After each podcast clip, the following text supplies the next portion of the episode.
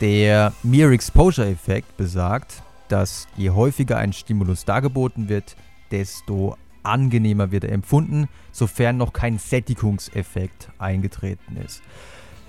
Das Problem bei den ersten beiden Studien, die wir jetzt besprochen haben, ist, dass hier die Darbietungshäufigkeit nicht systematisch variiert wurde. Daher kann man mit diesen Studien diese Kernaussage des Mere Exposure Effekts, je häufiger, desto beliebter, nicht so gut untermauern. Es gibt aber mittlerweile unzählige Studien, in denen man das wirklich systematisch variiert hat.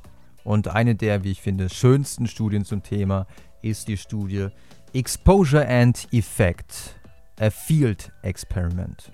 Erschienen in Psychonomic Science im Jahr 1969. Das waren die Anfangsjahre, in denen man wirklich angefangen hatte, den Mere Exposure Effekt intensiv zu erforschen. Wie gesagt, mittlerweile gibt es unzählige Publikationen zu dem Thema. Insgesamt nahmen 1141 Versuchspersonen zweier Universitäten, das eine war die Michigan State University, das andere war die University of Michigan, an dieser Studie teil. Wobei ihnen sicherlich am Anfang gar nicht bewusst war, dass sie an dieser Studie teilnahmen.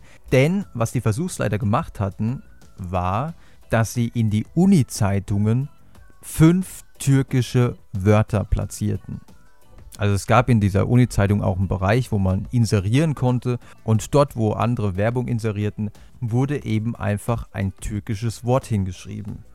Und verwendet wurden die Wörter, tut mir leid, ich bin echt kein Türke, ich weiß nicht, ob ich das jetzt richtig ausspreche, Kadirga, Saricik, Bivoini, Nansoma und Iktitaf. Diese Wörter wurden aber mit unterschiedlicher Häufigkeit inseriert. Das heißt, das eine Wort wurde nur einmal inseriert, das zweite Wort zweimal, das dritte schon fünfmal, das vierte zehnmal und das fünfte 25 Mal. Und jetzt wird auch klar, warum es zwei Universitäten waren, weil das Wort, was an der einen Universität nur einmal in der Uni-Zeitung drin stand, war das Wort, was an der anderen Universität 25 Mal drin stand. Das heißt, man kann ausschließen, dass die Ergebnisse darauf zurückzuführen sind, dass bestimmte Wörter von Beginn an als sympathischer eingeschätzt wurden. Damit habe ich auch schon vorweggenommen, was letzten Endes die Aufgabe dieser 1141 Versuchspersonen war. Ähm, man hat ihnen gesagt, im Rahmen linguistischer Forschung führen wir hier ein Experiment durch und wir haben hier fünf türkische Wörter und wir wollen einfach deine Einschätzung haben. Denkst du, ob die Wörter etwas Gutes oder eher etwas Schlechtes bedeuten. Ein Teil der Versuchspersonen wurde direkt an der Universität befragt. Sie sollten also nur diesen kurzen Fragebogen beantworten.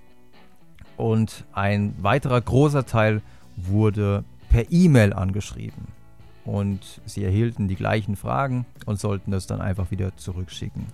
Im Ergebnis zeigte sich tatsächlich, und das war im Grunde eine Replikation von vorhergehenden Studien, aber auch in vielen danach kommenden Studien konnten die Ergebnisse wiederholt werden. Je häufiger die Wörter dargeboten wurden, desto eher waren die Probanden davon überzeugt, ja, dieses Wort wird wohl etwas Positives bezeichnen. Das heißt, je häufiger die Probanden dieses Wort in dieser Uni-Zeitung gelesen hatten, desto sympathischer war ihnen dieses Wort.